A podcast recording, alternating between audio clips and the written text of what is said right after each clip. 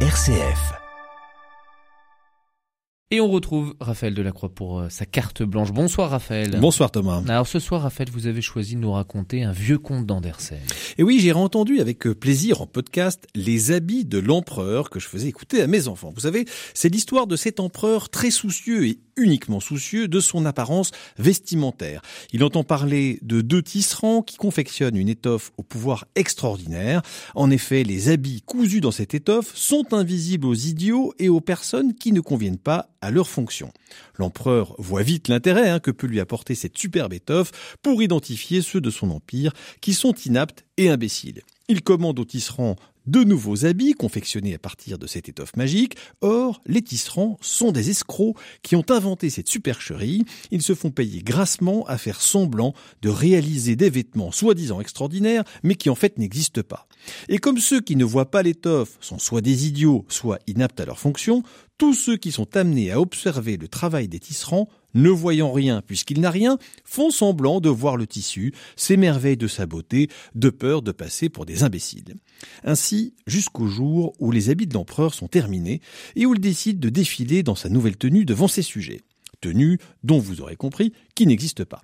Les proches du roi et ses sujets voient le roi nu mais n'osent pas dire qu'ils ne voient pas l'étoffe, ils s'émerveillent des motifs et des couleurs jusqu'à ce qu'un enfant s'exclame le roi est nu, et tout le monde d'en convenir, jusqu'au roi lui-même, qui doit reconnaître la chose.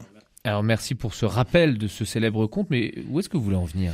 Eh bien, c'est comme les fables de La Fontaine, hein. la morale de l'histoire passe à travers les âges. Aujourd'hui, plus que jamais, nous sommes prisonniers des habits de la bien-pensance qui nous font en permanence renier le réel que nous voyons au profit du qu'en dira-t-on ambiant. Nous savons bien par exemple que la transidentité ou qu'une famille homosexuelle qui se fait livrer un enfant en GPA, ce n'est pas un chemin de bonheur, mais par peur d'être jugé euh, d'intolérance et au nom de la tolérance, eh bien, on laisse faire. Nous savons bien que donner la mort, hein, ne fût-ce que pour soulager la souffrance, est un crime.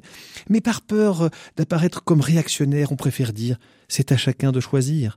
Dans un autre domaine, nous voyons bien que l'Allemagne a fait une erreur majeure en misant tout sur le renouvelable et qu'aujourd'hui il se chauffe avec le charbon le plus polluant, mais nous continuons à nous pâmer devant les éoliennes de peur de passer pour des climato-sceptiques. Nous voyons bien que 300 000 migrants clandestins qui arrivent dans l'UE chaque année avec son lot de détresse, de souffrance, est un grave problème et qu'il faut se saisir de la question migratoire. Mais par peur de passer pour raciste, on continue de faire mine que l'immigration incontrôlée est une chance pour la France. On voit bien que beaucoup d'œuvres d'art contemporain qui inondent nos expos sont laides ou totalement déstructurées.